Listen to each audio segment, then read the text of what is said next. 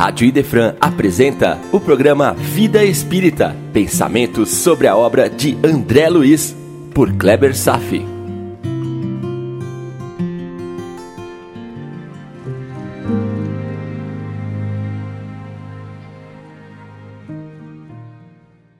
Olá, amigos, tudo bem?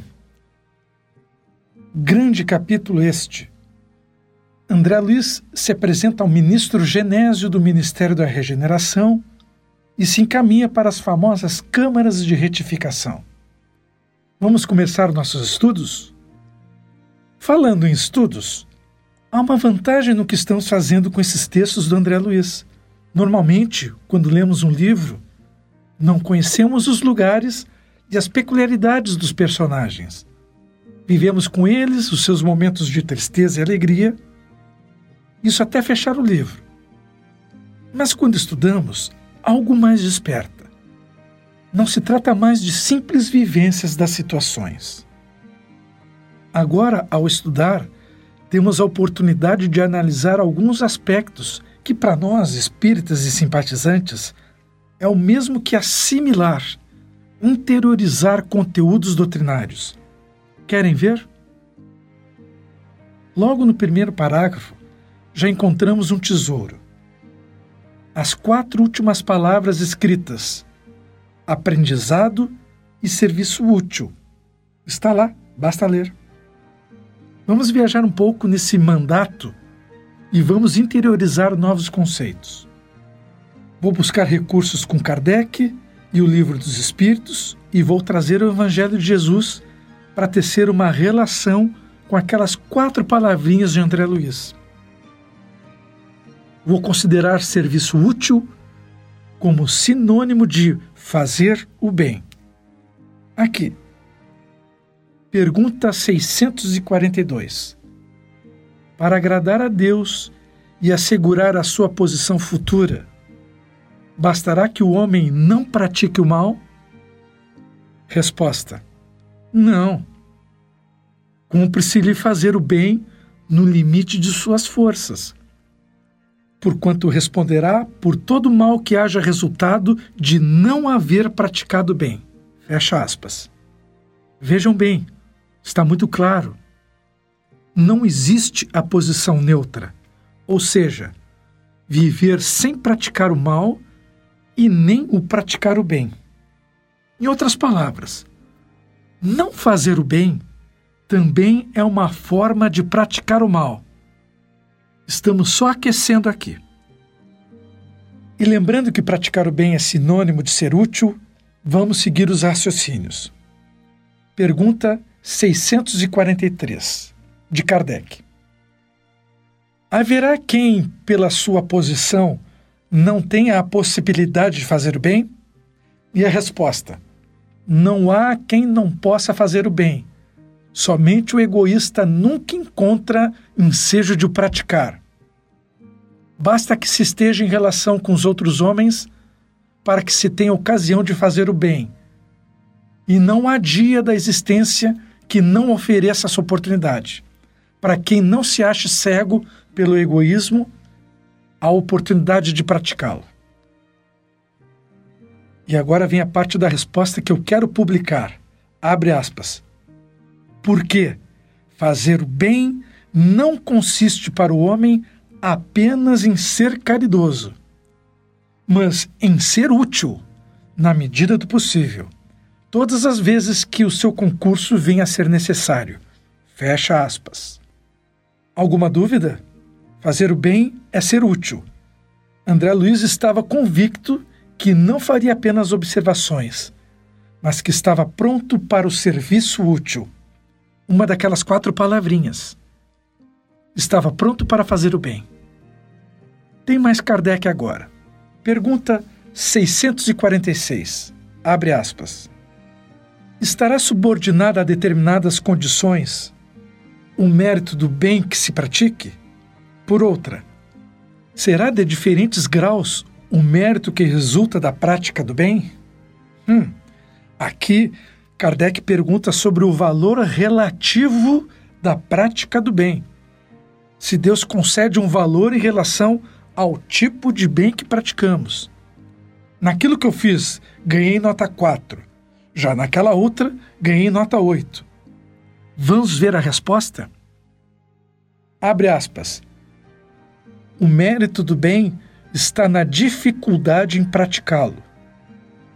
Nenhum merecimento há em fazê-lo sem esforço e quando nada custe. Em melhor conta tem Deus o pobre que divide com outro o seu único pedaço de pão, do que o rico que apenas dá o que lhe sobra. Disse o Jesus a propósito do óbolo da viúva. Vocês estão lembrados dessa passagem? Eu vou abrir um parênteses para relembrar. Vamos refrescar a memória. Jesus estava sentado no templo de Jerusalém, diante dos cofres de esmolas, e observava como a multidão depositava suas moedas no cofre. Muitos ricos depositavam grandes quantias. Então chegou uma pobre viúva que deu duas pequenas moedas que não valiam quase nada. Jesus chamou os discípulos e disse: Em verdade vos digo, esta pobre viúva deu mais do que todos os outros Todos deram do que tinham de sobra, enquanto ela, na sua pobreza, ofereceu tudo aquilo que possuía para viver. Essa passagem está no Evangelho de Marcos e de Lucas. E relacionando essa passagem com a pergunta 646 do Livro dos Espíritos, o mérito do bem está na proporção da dificuldade de praticá-lo, como fez a viúva. E assim, André Luiz guarda a expectativa da prática do bem, de ser útil, no sentido de resgatar seus débitos, reconstruir a sua existência. Não apenas no simples aprendizado, mas também aplicar seus conhecimentos dentro da expressão da utilidade. Estão começando a entender onde quero chegar? Vou dar um exemplo que pode ser uma surpresa para algumas pessoas está numa outra pergunta de Kardec. Vejamos. Pergunta 657.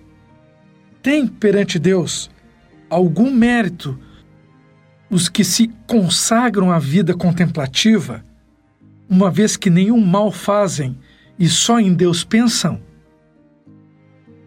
Resposta: Não, porquanto se é certo que não fazem o mal, também o é que não fazem o bem e são inúteis. Demais, não fazer o bem já é um mal. Deus quer que o homem pense nele, mas não quer que só se pense nele, pois que lhe impôs deveres a cumprir na terra. Quem passa todo o tempo na meditação e na contemplação, nada faz de meritório aos olhos de Deus porque vive uma vida toda pessoal e inútil à humanidade. E Deus lhe pedirá contas do bem que não houver feito. Fecha aspas. Interessante, né? Esse é o perfil do eremita. E dou um pulo agora até a pergunta 721 para seguir este raciocínio, lembrando que ainda estamos falando do primeiro parágrafo do capítulo de hoje, aquelas quatro palavrinhas. Pergunta 721. Abre aspas. É meritória, de qualquer ponto de vista, a vida de mortificações ascéticas que, desde a mais remota antiguidade, teve praticantes no seio de diversos povos? Aqui ele está falando de monges iniciáticos que vivem uma vida de contemplação no isolamento, em práticas de jejum e meditação, em busca da iluminação. Vamos à resposta dos espíritos? Abre aspas. Procurai saber a quem ela aproveita e tereis a resposta. Se apenas serve para quem a pratica e o impede de fazer o bem, é egoísmo. Seja qual for o pretexto com que entendam de colori-la. Privar-se a si mesmo e trabalhar para os outros tal a verdadeira mortificação segundo a caridade cristã. Fecha aspas. Então, amigos, se não houver serviço útil ao semelhante, não haverá crescimento espiritual. Isto é uma lei natural. Agora vou seguir em frente no nosso capítulo de hoje. Vejam que bacana a disposição de André Luiz em modificar seus comportamentos usuais, como ele mesmo manifesta. Abre aspas. Em compensação, experimentava novo gênero de atividade mental. Dava-me a oração. Fecha aspas. Esse é o caso do quem te viu, quem te vê. De certa forma, serve como uma espécie de instrumento de autoavaliação. Quando é que você saberá que está despertando novos valores espirituais e colocando em prática?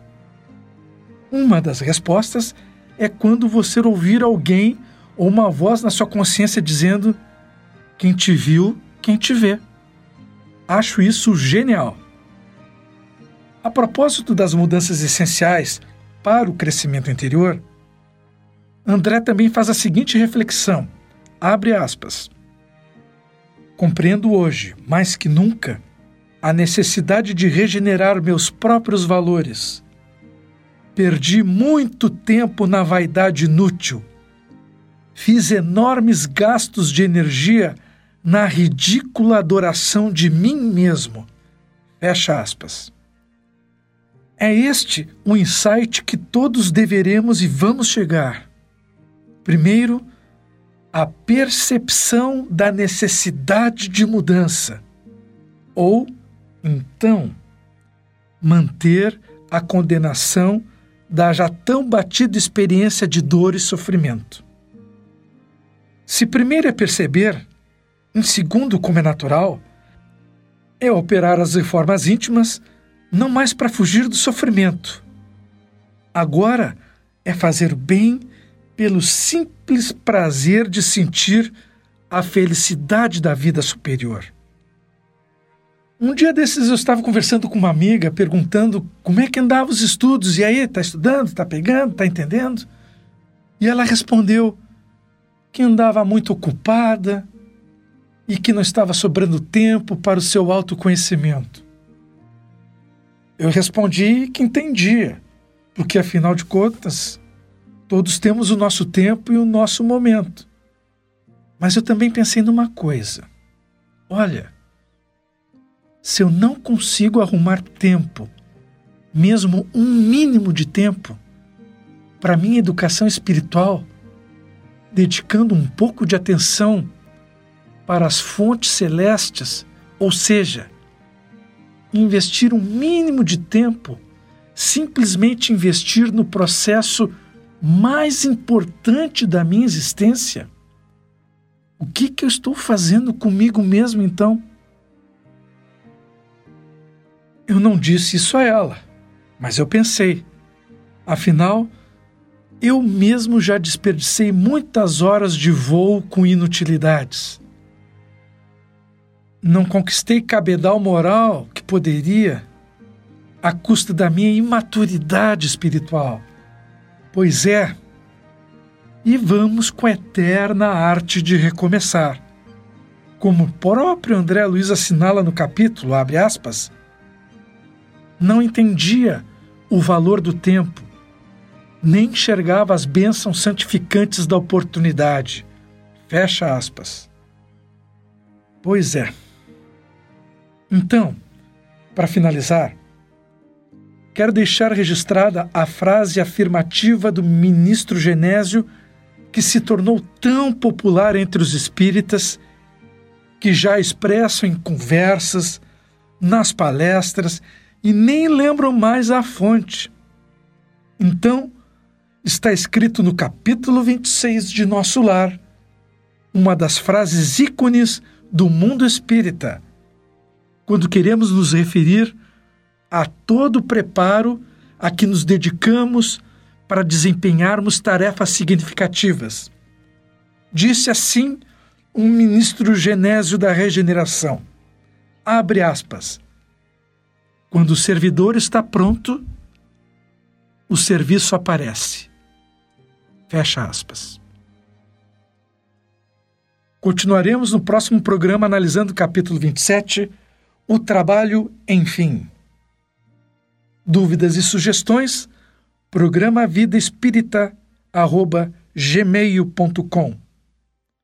Obrigado pela audiência na Rádio Defran e tenham todos uma boa vida.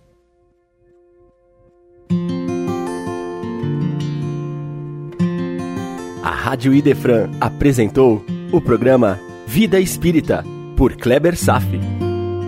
Todas as terças e quintas, às nove da manhã. Programa Vida Espírita